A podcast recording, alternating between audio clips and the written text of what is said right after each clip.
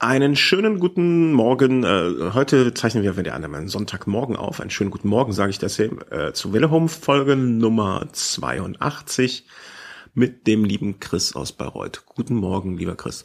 Morgenstund hat Gold im Mund. Guten Morgen. Hallo.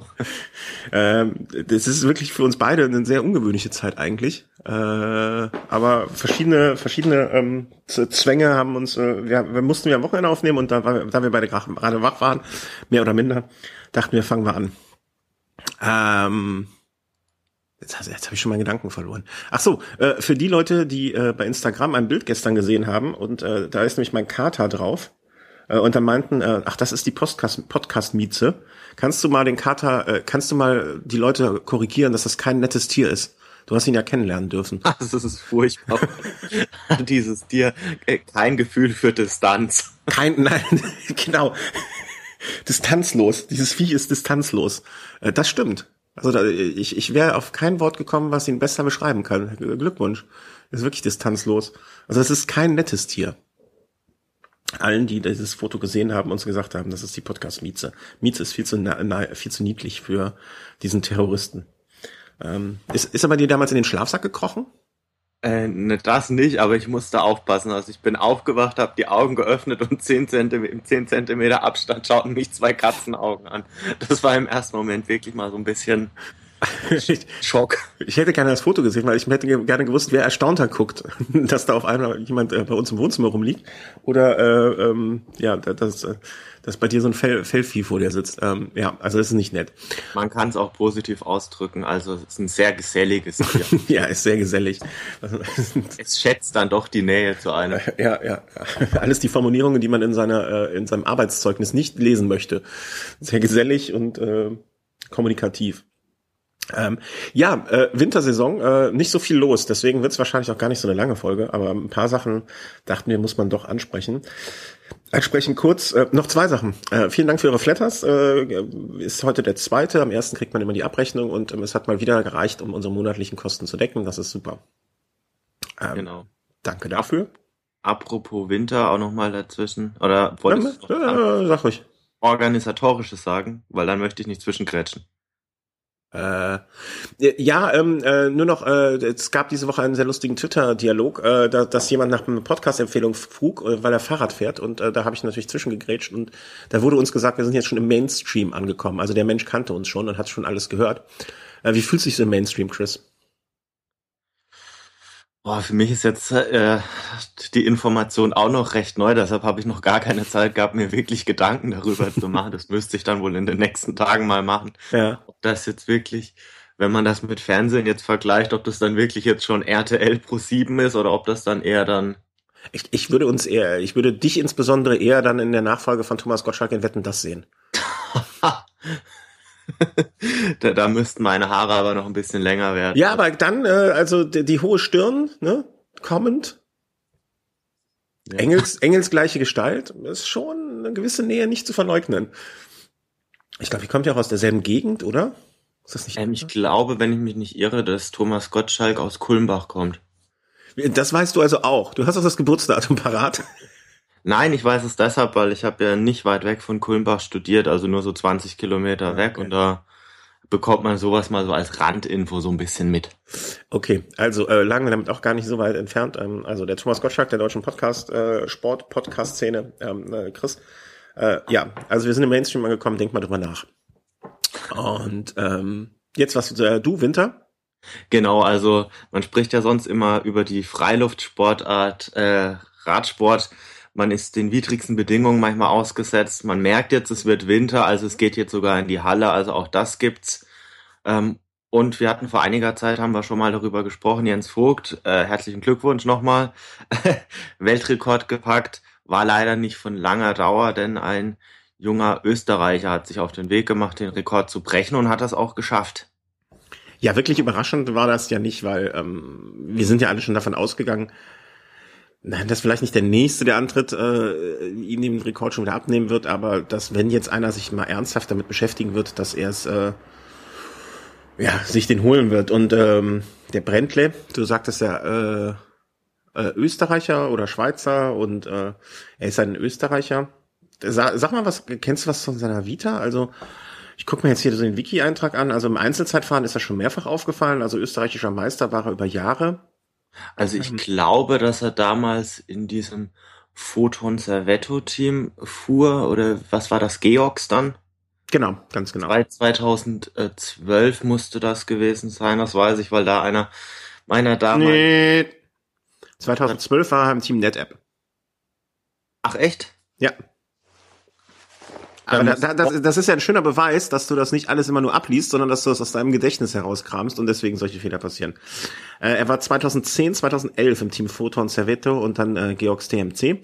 Okay. Ist 12 zu Team NetApp und dann äh, 13 äh, IHM Cycling gewechselt.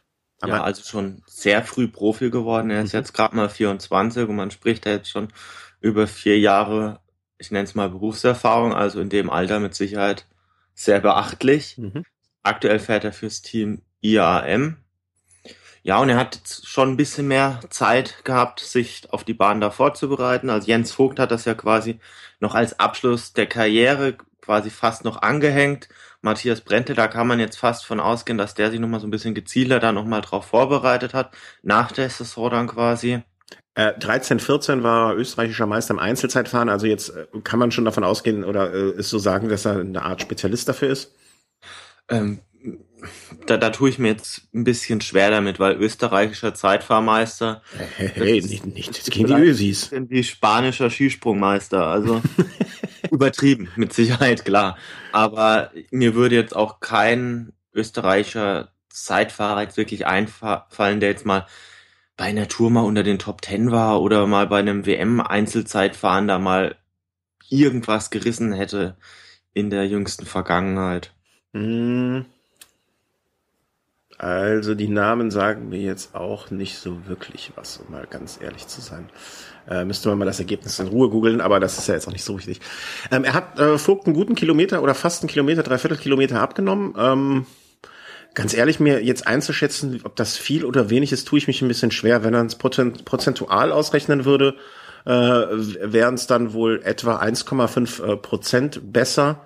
Das ist jetzt nicht die Welt, aber es ist auch jetzt nichts. Äh, nicht nichts. Also es ist, es ist schon was, wenn man mal sich überlegt, dass er ihm wohl so 43 Sekunden etwa abgenommen hat. Und wenn man das mal dann so sieht, okay, Zeitfahren, 52 Kilometer, okay, 43 ja. Sekunden, ist jetzt kein spannendes Ergebnis oder kein knappes, kein, ja. kein ähm, knappes Ergebnis. Auf der anderen Seite, diese Entwicklung, dass es jetzt wieder Richtung ähm, Stunden-Weltrekord geht, also überhaupt das Interesse, die ist jetzt, das ist jetzt erst wieder relativ neu seit der Regeländerung. Und ich glaube, dass, dass ein Brentle oder auch ein Vogt mit einer vernünftigen Referenz, also vor allem so ein Jens Vogt, da wäre vielleicht noch mehr drin gewesen sogar, mhm. aber es ist, glaube ich, schwierig, äh, ein Tempo für sich zu finden, mit dem man dann auch wirklich weiß, man, man schafft es auch durchzuziehen. Man hat jetzt bei Jens Vogt gesehen, er hat am Anfang ein bisschen slow gemacht und ist dann hinten raus. Übrigens kurz, wenn ich dich unterbreche. Der ja, Kater. Ich höre schon, ich höre schon, ja. Entschuldigung.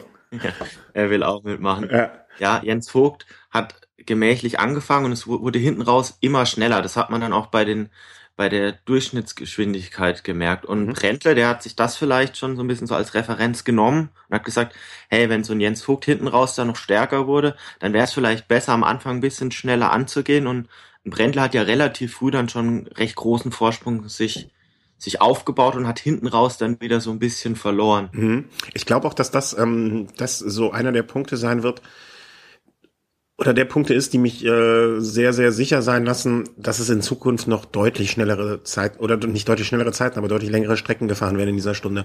Wenn sich so Experten wie Tony Martin, ein Cancellara, Wiggins oder so dran trauen. Wiggins hat es ja, glaube ich, jetzt fürs nächste Jahr angekündigt. Richtig. Also ähm, Wiggins will nächstes Jahr im Sommer will er da starten. Also er hat ja angekündigt, so seine äh, Straßenkarriere will er jetzt so langsam ausklingen lassen. Sein großes Ziel ist jetzt nochmal, äh, sind die Bahnwettbewerbe in Rio de Janeiro 2016 und er wird vielleicht nächstes Jahr noch so ein bisschen so eine Übergangssaison. Also ich könnte mir sehr gut vorstellen, dass er nochmal das Ziel Paris-Roubaix nochmal verfolgt mhm. und dann in der Folge aber dann direkt Richtung äh, Stunden-Weltrekord schielt. Und Wiggins hat er natürlich eine enorme Bahnerfahrung. Also er weiß genau, wie man da vielleicht auch mit welcher Haltung man da fahren muss, wie man in die Kurven geht. Und das sind alles so Erfahrungswerte, die er auf jeden Fall einem Toni Martin deutlich voraus hat. Also ich, ich kann mir auch vorstellen, wenn jemand äh, da mal eine, wenn jemand eine Marke setzt von auch äh, ob, obwohl er vielleicht von den ähm, von den Ergebnissen her im Vergleich zu Tony Martin jetzt äh, identisch ist oder genauso genauso viel gute Ergebnisse im Zeitfahren eingefahren hat, hat er doch diesen deutlichen Vorteil in Bezug auf seine Erfahrung. Er kommt ja von der Bahn und ähm, ich, ich glaube, wenn jemand eine Marke setzen kann, die über einen langen Zeitraum äh, Bestand halten wird, dann ist das Bradley Wiggins. Äh, auch im Vergleich zu einem Cancellara äh, oder wer da sonst noch so sich da jetzt äh, tummeln wird. Ja, ähm, also ein Cancellara ja, er hat nicht mehr die absolute Zeitverstärke. Und du hast Toni Martin jetzt angesprochen. Also ich glaube, so ein Wiggins, der ist aktuell noch fast auf, der, auf dem Maximum, was das Zeitfahren angeht. Das hat er jetzt bei der WM ja auch wieder unter Beweis gestellt. Mhm. Bei einem Toni Martin könnte ich mir fast sogar vorstellen, dass er diesen Zeitpunkt in, auf seinem Maximum ein bisschen verpasst. Dass er das vielleicht noch Jahr für Jahr so ein bisschen nach hinten schiebt. Das mache ich noch irgendwann. Das ist ein Ziel, bleibt ein Ziel. Werde ich auch irgendwann angehen aber dass er vielleicht dann gar nicht mehr vielleicht diese, diese absolute Superklasse hat, um das wirklich auch durchzuziehen. Und ich glaube, die braucht er, um einen Bradley Wiggins zu schlagen. Äh, widerspreche ich dir ausnahmsweise mal, ähm, weil ich glaube, dass ein Tony Martin einfach äh, durch seine, in Anführungszeichen, anderen Aufgaben, die er noch im Team hat bei einer äh, Rundfahrt, ähm, deutlich, deutlich weniger, ähm, weniger frei in so ein Zeitfahren gehen konnte bisher wie ein Bradley Wiggins, der sich da, der da äh, jetzt zum Beispiel, um bei der WM zu bleiben, er ist halt komplett ausgeruht daran gegangen. Und ähm, ich glaube, dass ein Tony Martin, wenn er mal die Zeit bekommen würde, ja, also wenn man ihm sagt, pass mal auf, hier hast du drei Monate, konzentrier dich mal da drauf und äh, dann gehst du das mal an. Ich meine, er ist immer noch fünf Jahre jünger, Tony Martin, auch als Wiggins. Das darf man halt auch nicht vergessen. Und, ja, mit äh, Sicherheit.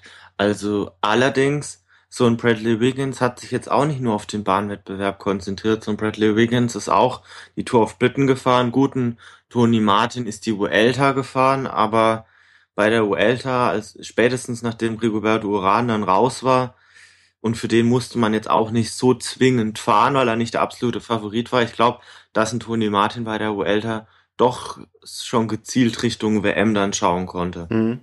Äh, es, es, wird auf jeden Fall spannend werden. Also ich würde mir wünschen, dass also, also Cancellara, Wiggins, Martin, das wären so Kandidaten, wo ich mir sage, da, das würde ich gerne sehen. Also das möchte ich gerne erleben. Und oder sogar auch, ähm, ich weiß ja nicht, ob Cancellara noch mal bei der äh, Olympiade 2016 in äh, Brasilien starten wird. Oder auch, also ich, ich, ist, ist mit Sicherheit ein Ziel. Oder, oder, oder, oder ob er noch, noch die Klasse hat, die er vielleicht mal 2012 bei der Olympiade hatte. Ähm, oder oder ja, in der Vergangenheit. Also zumindest der Straßenkurs soll ja recht schwer sein eher was für Bergfahrer, also gehe ich jetzt erstmal nicht davon aus, dass da Cancellara im Straßenrennen die ganz großen Chancen hätte und mhm. im Zeitfahren, der guten Cancellara wird auch nicht jünger. Man muss ja dazu sagen, dass wir beide äh, völlig unabhängig voneinander äh, sehr, sehr große Olympia-Fans sind. Ne? Also, oh, ja, ja. ich glaube, 2012 hast du gar nicht geschlafen, oder? Du hast nonstop durchgemacht. Oh, das stimmt gar nicht. Also 2012 habe ich sogar verhältnismäßig wenig gesehen, weil ich da auf einer Exkursion in Schweden war. Ach, stimmt, da war die Geschichte, aber dann war es 2.8. Und 2.8, ja, stimmt. Also da war ja Peking, Zeitumstellung. Da hast du deinen kompletten Lebensrhythmus umgestellt? Zu dem Zeitpunkt hatte ich ähm, ein Studium quasi zu dem Zeitpunkt ähm, abgeschlossen bzw. abgebrochen. Ist auch ein anderer Abschluss. Quasi noch, war quasi noch in der Phase, in der ich dann wartete, bis das neue Semester dann mit dem neuen Studium losgeht und war da dann aber auch flexibel. Also das heißt nicht, dass dann andere Sachen darunter gelitten haben, sondern ich hatte zu dem Zeitpunkt ja, die ja. Zeit und habe dann gern und auch viel von Olympia 2008 ja doch mitgenommen und war eine schöne Zeit.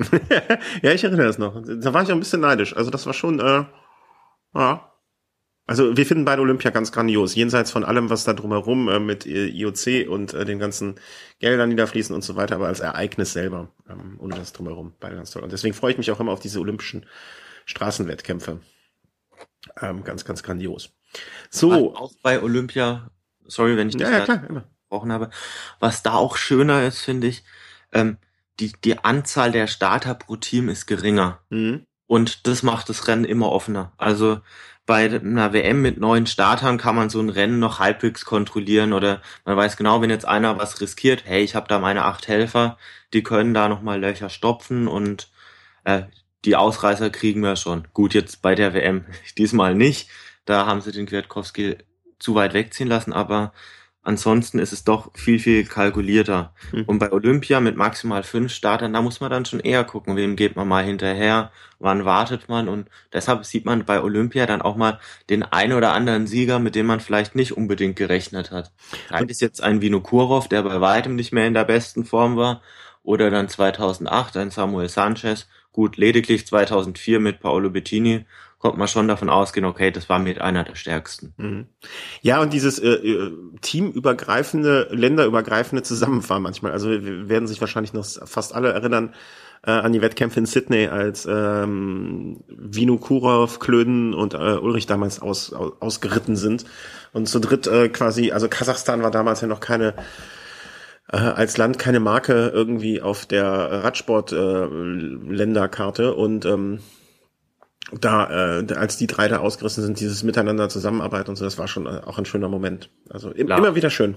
Klar, sieht man jetzt aber heutzutage, wenn man an die Telekom-Vergangenheit denkt, aber auch mit einem anderen Auge, ne? Ja, klar.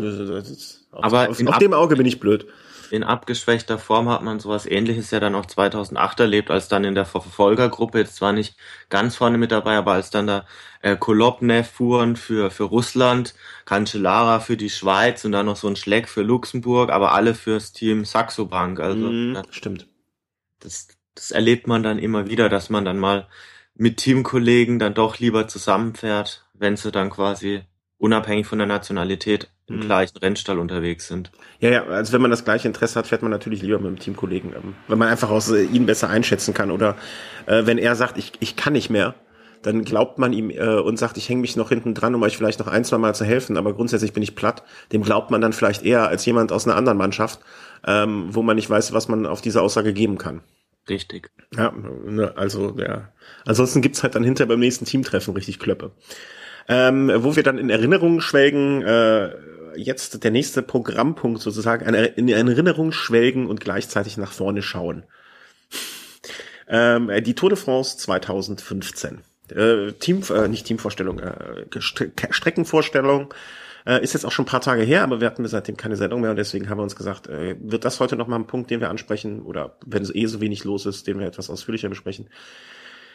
Was war, was war denn dein erster Gedanke, als du die Strecke so gesehen hast, als du so gehört hast, okay, es wird diesmal ähm, so und so viel Zeitfahrkilometer geben, so und so viel äh, flache Etappen, ähm, als du so einen Überblick über die Strecke bekommen hast?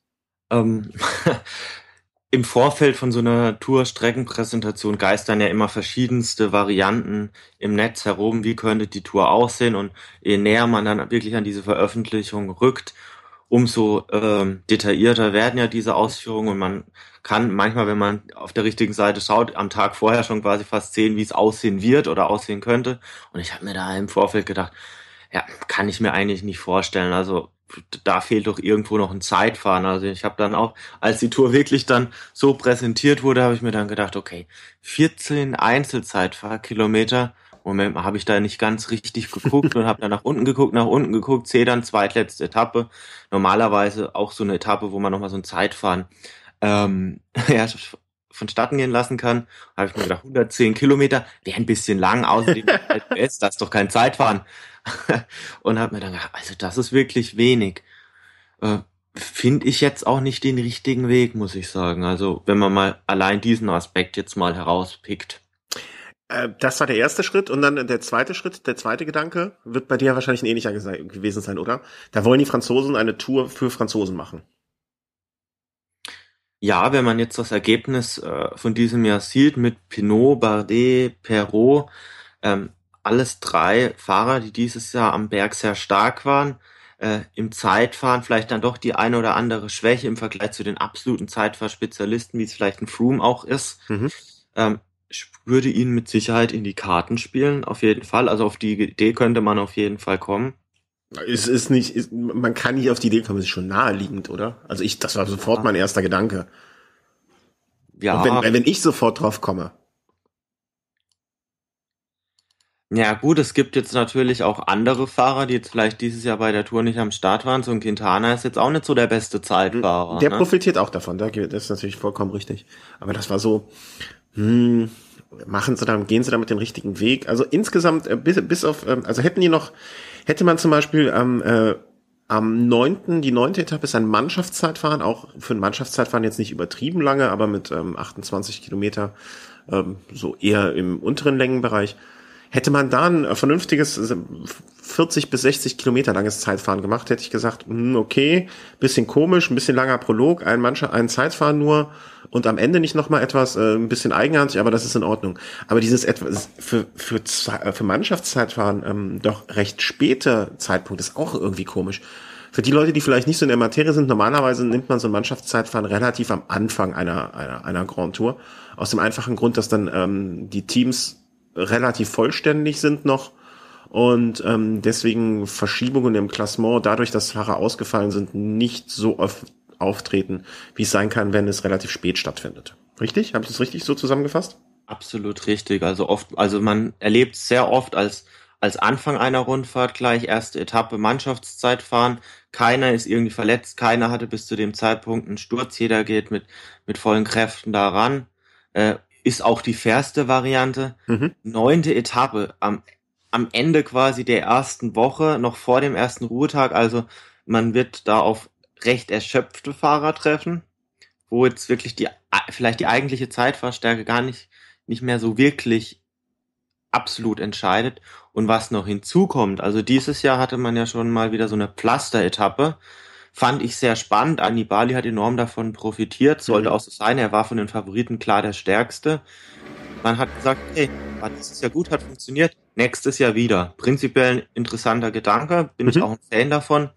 Aber jetzt überlegt man sich mal, was dieses Jahr auf dieser Pflasteretappe überhaupt alles passiert ist, also wie viele Stürze es da gab. Da hat es geregnet, es hat reihenweise Fahrer hingelegt.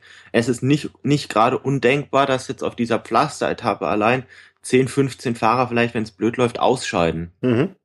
Und dann geht man in dieses Teamzeitfahren und dann fährt vielleicht ein Team, äh, nur mal eins zu nennen, ein Team BMC fährt vielleicht mit neun Fahrern und ein Team Lampre fährt vielleicht mit sechs Fahrern. Mhm. Jetzt sind 28 Kilometer jetzt nicht so lang, als dass man da jetzt fünf Minuten verlieren könnte. Aber die Abstände mit reduziertem Team werden dann doch recht groß werden. Ja. Also ganz komisch, also eine komische Entscheidung, ähm, die ich so nicht ganz nachvollziehen konnte.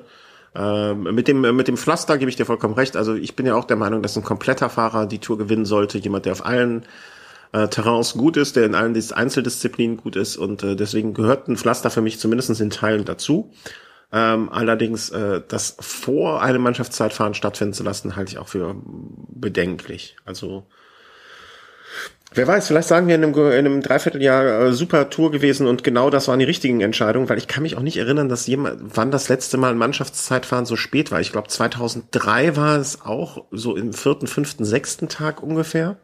Ja, also ähm, später war das nicht in dem Zeitraum, in dem ich Radsport verfolge. Also definitiv nicht. Also ich kann mich nicht erinnern, ich, ich werde mal schauen. 2003 Tour. Aber ähm, es, es sind komische Entscheidungen. Wer weiß, vielleicht ähm, werden wir am Ende sagen, äh, wow, alles gut gemacht. Ähm, Was ich sehr schön finde, ähm, die Etappenankunft in Hui, also an der Mauer von Hui, wo mhm. auch jedes Jahr der Flash Ballon zu Ende geht, Halbklassiker.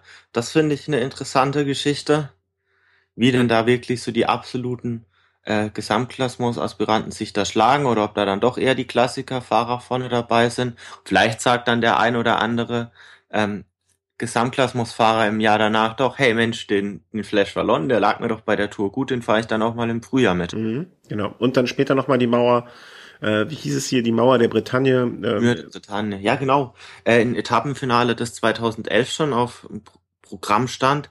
Damals hat man da äh, den Sieger Cadel Evans gesehen, der dann auch später die Rundfahrt gewann, aber das war dann so ein Sprint hinten raus zwischen Contador und Evans, also ganz knappe Geschichte. Ich kann mich nur dran erinnern, dass es da damals dann noch so ein bisschen Stunk gab zwischen Jelle van Endert und Jürgen Vandenbrück, weil sie da wohl nicht so wirklich miteinander gearbeitet haben. Einer hat angegriffen, der andere hat dann den anderen fast wieder eingeholt. War mhm. auf jeden Fall nicht so wie abgesprochen. Also das war so ein zwei Kilometer Anstieg jetzt ähm, nichts Großartiges, aber zumindestens immer sowas, was so ein bisschen Würze am Ende einer, einer ähm, Etappe reinbringen kann. Zusammengefasst kann man sagen, auf den ersten neun Etappen gibt es viele Etappen, auf denen ein bisschen was passieren kann. Was ganz Großes wird wahrscheinlich nicht passieren. Die Rundfahrt wird offen bleiben und in Holland, in Holland natürlich immer die Gefahr des, äh, der Windkanten. Ne? Also das äh, macht, die, macht diese ersten Etappen, finde ich, so die ersten drei, vier ähm, einigermaßen spannend oder was da passieren kann. Ne? Das hat man ja auch äh, mehrfach schon gesehen. Ich lese jetzt gerade durch Zufall ähm, nochmal ähm, von Tyler Hamilton das Buch, äh, weiß gar nicht, wie es heißt, irgendwie, ne, so eine Biografie, wo er auch beschreibt, dass an manchen Tagen oder ist dermaßen nervös im Feld zuging, was, was von außen eine sehr flache Etappe aussieht, wo aber jeder einfach nur Schiss hat, äh, dass er auf eine Windkante kommt und äh, dann Rennen schon so verloren werden kann. Ja, und es sind nicht nur die ersten vier Etappen, also auch wenn man sich die Etappen in Frankreich mal anschaut, also die, die Etappe beispielsweise nach Le Havre, die sechste, die führt ja mhm. ausschließlich oder zumindest ab der Hälfte direkt an der Küste entlang. Also da mhm. wird einiges reinblasen. Generell die Entwicklung, die ersten neun Etappen quasi ausschließlich des Küstenstreifens. Ähm, ja, es sind überhaupt viele Flachetappen, wenn man sich das mal so äh, so anschaut. Also es geht ja das erste Mal, leider Gottes ist es hier nicht ausgewiesen, komischerweise. Ähm, das war früher mal so.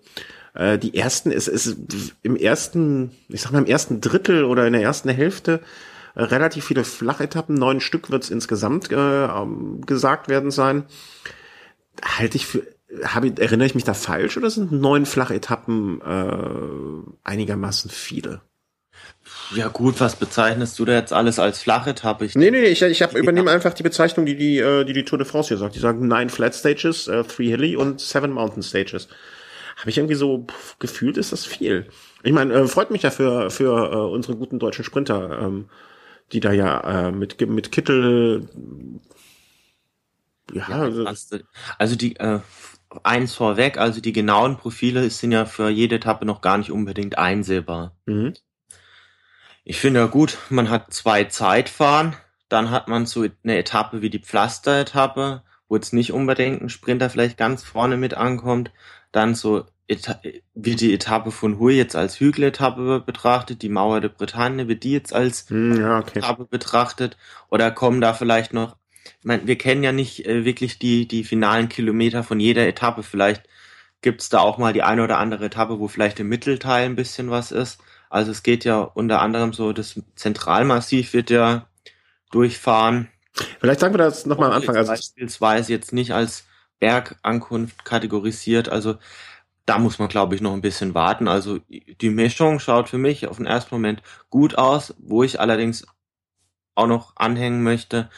Äh, ersten neun Etappen, keine ganz hohen Berge und die kommen dann halt massiv in der zweiten Hälfte. Also mhm. da da ist dann fast gar nichts mehr flach. Man fängt in Holland, um es mal kurz zu beschreiben, man äh, fängt sozusagen in Holland an, geht dann einfach mehr oder weniger die Atlantikküste runter, ähm, ja, rüber in die Bretagne und äh, fliegt dann von dort aus, äh, wie so oft, äh, dann runter ähm, und äh, von dort aus, also an die französisch-spanische äh, Grenze und fährt von da aus dann in einem Bogen hoch äh, in die französischen Alpen.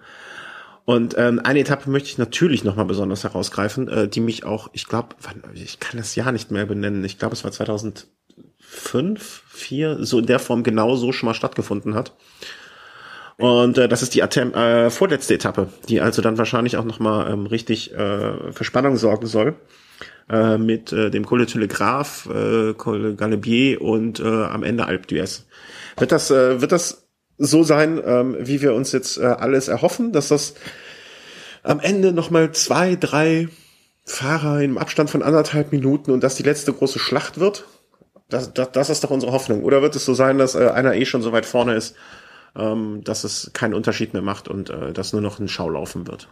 Also man wird auf jeden Fall nicht aufgrund äh, des, des Zeitfahrens einen großen Abstand sehen. Also, also die Hoffnung ist natürlich da und es ist auch gut möglich, dass es zu so einer Situation kommt, dass da noch einiges probiert werden kann. Allerdings wird sich auch oft bei dieser Etappe alles auf den Schlussanstieg konzentrieren. Ich meine, Col du Telegraph, Col du Galibier, das sind jetzt große Namen, klar. Aber wenn man mal schaut, allein vom Gipfel des Col du Galibier bis zum Beginn des Anstiegs nach Alp d'Huez sind 46 Kilometer leicht bergab. Da Hey, äh, unter, unterschätzt das nicht. Dieses leicht bergab, ähm, da geht's ordentlich bergab. Also hat der, zumindestens der erste Teil ähm, ist ordentlich bergab.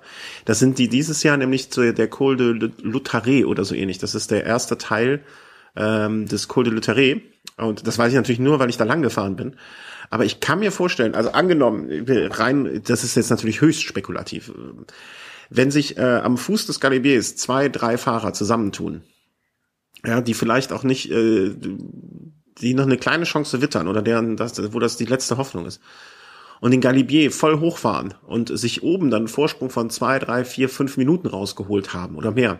Äh, die kann man, glaube ich, auf diesem langen Stück zwischen Galibier und Alpe d'Huez, da kann man einiges an Zeit äh, so an, an, an Abstand halten. Weil das ist wirklich äh, reines Abfahren und oder viel Abfahren und mit Tempo. Ich glaube, da kann man, äh, kann man sich einen gewissen Vorsprung sichern.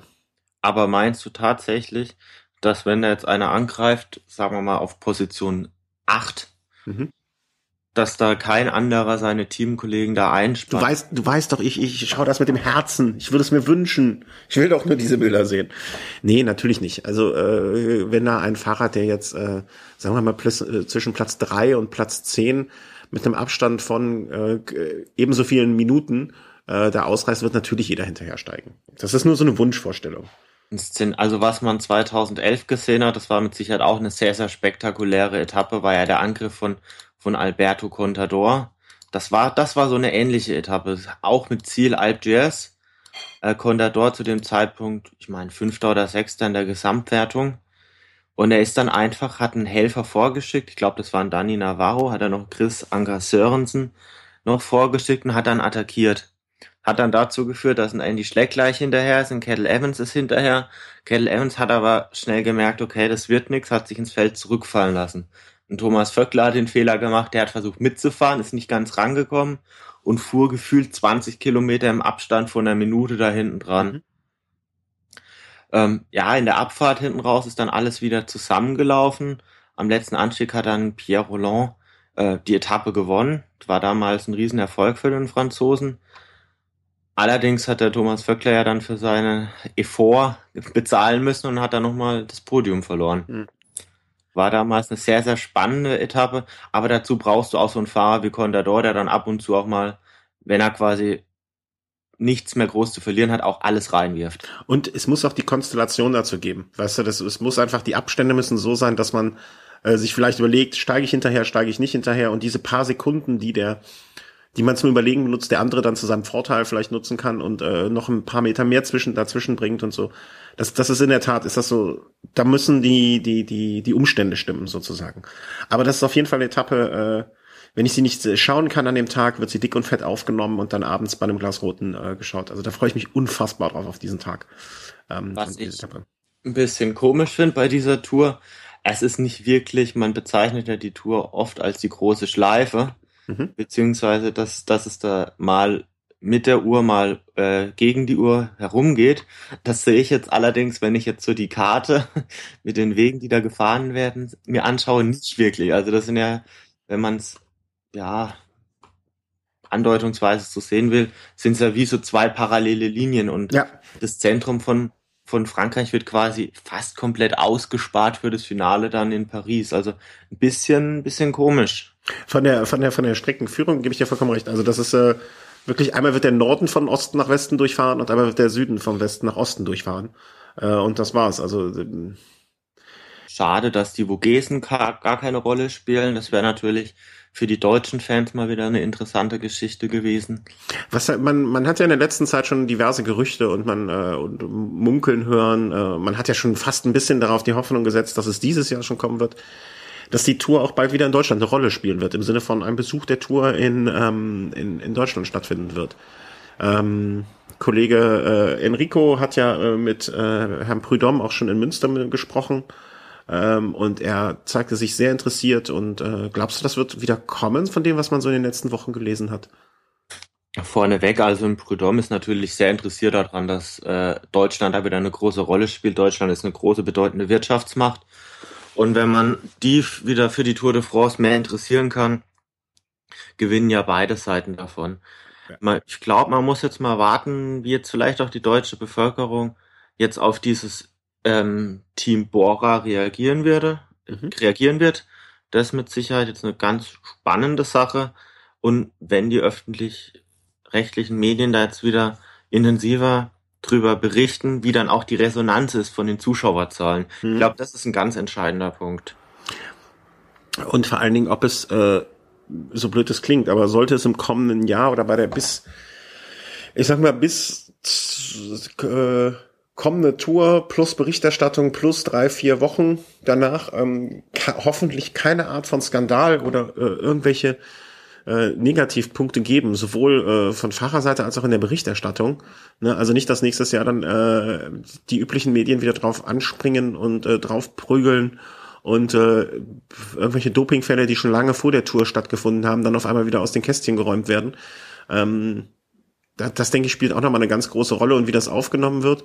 Und äh, das ist, denke ich, mindestens genauso wichtig wie irgendwelche Einschaltquoten äh, in der ARD. Ähm, und wenn, wenn so eine positive Grundstimmung herrscht, dann könnte ich mir auch vorstellen, dass es, äh, dass die von Prudhomme mit weiter angeschoben werden will und das dann im Jahre 2016 passieren kann. Ja, was, was natürlich auch was ist, was man jetzt nie außer Acht lassen darf. Ich meine, so eine, so ein Etappenort bei der Tour de France oder allein so eine Etappe, wenn man die ausrichtet, das ist ja schon ein Ereignis. Also ja. auch wenn man es jetzt nicht absolut vergleichen kann, jetzt vergleicht man das vielleicht jetzt mal so ein Stück weit mit der, mit der Fußball-WM. Und da erlebt man ja bei vielen Leuten, die eigentlich gar nicht so das große Interesse für Fußball haben, sobald dann Deutschland mal in einem Viertelfinale, in einem Halbfinale steht, kaufen die sich ein Deutschland-Trikot und gehen zum Public Viewing und feiern mit, als wären sie die absoluten Überfans. Und ich könnte mir vorstellen, wenn dann so eine gewisse Stimmung einfach da ist, dass dann viele dann auch sagen, Mensch, da ist die Tour de France, wir haben nur eine halbe Stunde Fahrt dorthin, mhm. lass uns das doch einfach mal anschauen. Also das, das denke ich schon, dass das dann quasi so ein, so einfach so ein Ereignis, so ein Event ist, das dann auch Leute anzieht, die vielleicht nicht unbedingt äh, Radsport im Fernsehen schauen oder vielleicht auch nicht unbedingt selbst so viel auf dem Rad unterwegs sind, aber die dann einfach sagen, Mensch, das schaue ich mir mal an. Ah, äh, bin ich voll bei dir. Also ich äh, gucke ja Fußball auch überhaupt nicht. Wenn dann mal äh, bei, bei so einer, wie du es jetzt schon sagst, diese WM, EM äh, Fußballschauer, ähm, und werd dann auch meistens fast geprügelt, äh, weil ich äh, irgendwie nur sage, was sind das denn für Mädchen, die da nur rumliegen auf dem Feld und sich winsen, während ein Radsportler noch Blut überströmt die Etappe weiterfährt. Ähm, ja, gebe ich dir vollkommen recht. Also ich glaube, äh, und wenn dann mal Leute sehen, was, äh, dass es nicht nur um Doping geht, sondern auch ähm, um wirklich sehr, sehr äh, schönen und interessanten Sport, man, dass man vielleicht mal den einen oder anderen ähm, mit ins Boot holt wieder. Oder zumindestens ein, ähm, ein Verständnis dafür entwickelt und dass sich vielleicht auch ein Nebenaspekt des Ganzen vielleicht, dass man nicht bei jeder Tour mindestens fünfmal angehupt wird, weil irgendein Autofahrer sich gestört fühlt, dass dann Radfahrer auf der Straße fährt. Das finde ich ist ja auch immer noch so ein äh, Nebenaspekt, dass man einfach mal ein bisschen Verständnis dafür äh, entwickelt, dass da ein sehr, sehr schöner Sport äh, begangen wird. Ist bei dir denn auch noch so schön, fällt mir eigentlich gerade auf. Weil ich bin gestern hier bei 22 Grad in kurzen Trikots gefahren. Ähm, ganz so schön nicht. Also es war, war vielleicht so 15, 16 Grad waren's. Also ich weiß, dass ich weiß nicht, bei euch in der Gegend über 20 Grad gehabt ja, hat. Hier ganz, nicht. Ja, der Kölner, äh, der, der Kölner ist halt doch vom, vom, vom Petrus verwöhnt im Gegensatz zu euch, die ihr in euren dunklen Ecken sitzen müsst. Ja, ja, ja, ja, ja. ja, das ist manchmal hat man Glück, manchmal hat man Pech. Ja. Und der nächste Sommer kommt bestimmt und dann ist es auch hier wieder schön. okay. Ja, dann bedanke ich mich. Äh, kurzer, kurzer, kurzer Durchmarsch durch das, was passiert ist. Mal gucken, äh, ob in zwei Wochen Velo Race wieder, äh, was bis dahin passiert ist. Äh, also wir werden auch in der Wintersaison, wenn, wenn etwas berichtenswert uns erscheint, zumindestens auch kurz mal Hallo sagen und dann darüber berichten. Wenn jetzt überhaupt gar nichts passiert, was gerade interessant ist, dann werden wir uns vielleicht auch die Freiheit nehmen, nur ein fünf bis zehn Minuten Stück mal rauszuhauen. Ähm, weil wenn nichts los ist, was sollen wir drüber reden? Dafür haben wir den Snack.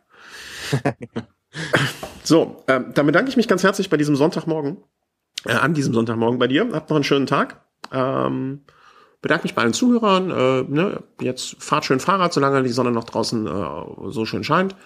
Und äh, in die Keller auf die äh, Rollen können wir uns immer noch bald widersetzen. Tschüss. Ciao, ciao.